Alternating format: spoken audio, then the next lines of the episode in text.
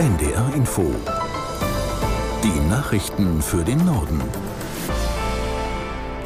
Um 14.30 Uhr mit Astrid Fietz. Die Lage auf dem Autofrachter vor der niederländischen Küste hat sich etwas stabilisiert. Das berichtet die Küstenwache. Das Feuer habe nachgelassen, heißt es. Der mit rund 3800 Autos beladene Frachter liegt aktuell etwa 17 Kilometer nördlich der Wattenmeerinsel Terschelling. Helga Schmidt ist zurzeit an der niederländischen Küste und fasst den aktuellen Stand der Bergungsarbeiten zusammen. Die Bergungsarbeiten werden vorbereitet. Einige Bergungsteams stehen auch schon bereit. Aber bevor die zum Einsatz kommen, müssen die Temperaturen an Bord sinken. Sonst ist das zu gefährlich. Wenn die Bergung möglich ist, wird es um zwei Fragen gehen. Nach Auskunft der Küstenwache einmal, wie das Schiff weggebracht werden kann von den Inseln, auch von der Küste. Und die zweite Frage ist dann, wie das, was an Bord ist, geborgen wird werden kann. Und das sind nicht nur rund 3700 Autos, sondern das ist auch eine große Menge Schweröl. 1600 Tonnen, davon ist die Rede. Bundeswirtschaftsminister Habeck zeigt sich unzufrieden mit der Konjunkturentwicklung. Neue Zahlen des Statistischen Bundesamtes zeigen, dass die Wirtschaft im zweiten Quartal stagnierte. Von April bis Mai verzeichnete Deutschland im Gegensatz etwa zu Spanien oder Frankreich kein Wachstum.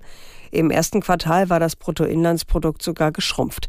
Habeck sagte, die Entwicklung sei alles andere als zufriedenstellend. Probleme sind aus seiner Sicht unter anderem der Fachkräftemangel und zu langatmige Genehmigungsverfahren. Die Inflation in Deutschland hat sich im Juli etwas abgeschwächt. Waren und Dienstleistungen kosteten durchschnittlich 6,2 Prozent mehr als ein Jahr zuvor, wie das Statistische Bundesamt auf Basis vorläufiger Zahlen mitteilte.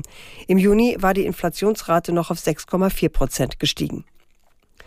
Familie und Weggefährten haben Abschied von Schleswig-Holsteins früherer Ministerpräsidentin Heide Simones genommen. Bei einer Trauerfeier in Kiel würdigte der amtierende Ministerpräsident Günther Simones und ihre Verdienste für Schleswig-Holstein. Sie werde dem Land und den Menschen fehlen. Was Heide Simones bei den Menschen vor allem so beliebt gemacht hat, war ihre unverwechselbare Art. Sie war immer nahbar, ansprechbar, hat sich die Sorgen und Nöte der Menschen in sie hineinversetzen können. Sie hat Politik so erklärt, dass jede und jeder sie verstanden hat. Sie ist auf die Leute zugegangen. Sie hat zugehört. Und ihre Antworten waren ein klarer Schnack, kein abgehobener Sprech, keine Floskeln, kein Rumgeeier. Schleswig-Holsteins Ministerpräsident Günther. Ein halbes Jahr nach Ende der Frist haben noch Millionen Immobilienbesitzer in Deutschland nicht ihre Grundsteuererklärung abgegeben. Das geht aus Umfragen bei den zuständigen Landesministerien hervor. Aus der NDR Nachrichtenredaktion Nicole Ahles. Die Abgabequote liegt in vielen Bundesländern bei mehr als 90 Prozent.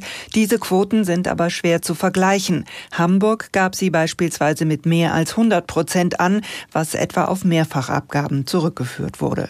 Andere Bundesländer sprachen von bereinigten Angaben wonach mehrfach abgegebene Erklärungen rausgefiltert wurden. Ursprünglich war die Abgabefrist der Grundsteuererklärung Ende Oktober vergangenen Jahres abgelaufen.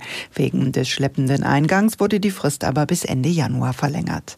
Die niedersächsische Steuerverwaltung hat laut Ministerium inzwischen rund 500.000 Erinnerungsschreiben an Steuerpflichtige verschickt, die noch keine Erklärung abgegeben hatten.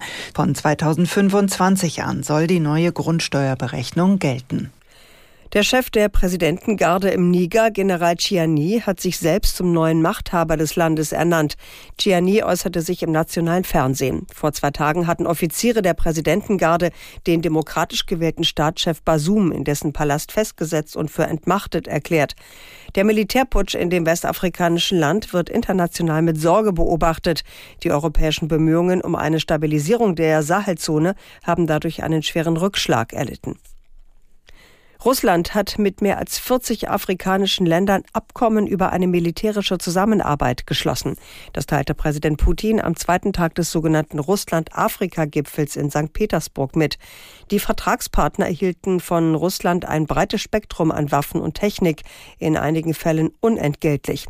Moskau versucht bereits seit Jahren seinen Einfluss auf dem Kontinent auszubauen. Einige afrikanische Länder kritisierten auf dem Gipfel den russischen Angriffskrieg gegen die Ukraine und die Kündigung des Getreideabkommens. In Singapur ist erstmals seit fast 20 Jahren wieder eine Frau hingerichtet worden.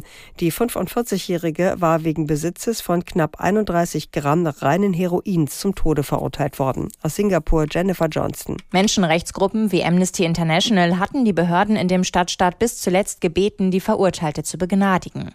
Singapur gehört zu den Ländern mit den strengsten Drogengesetzen weltweit.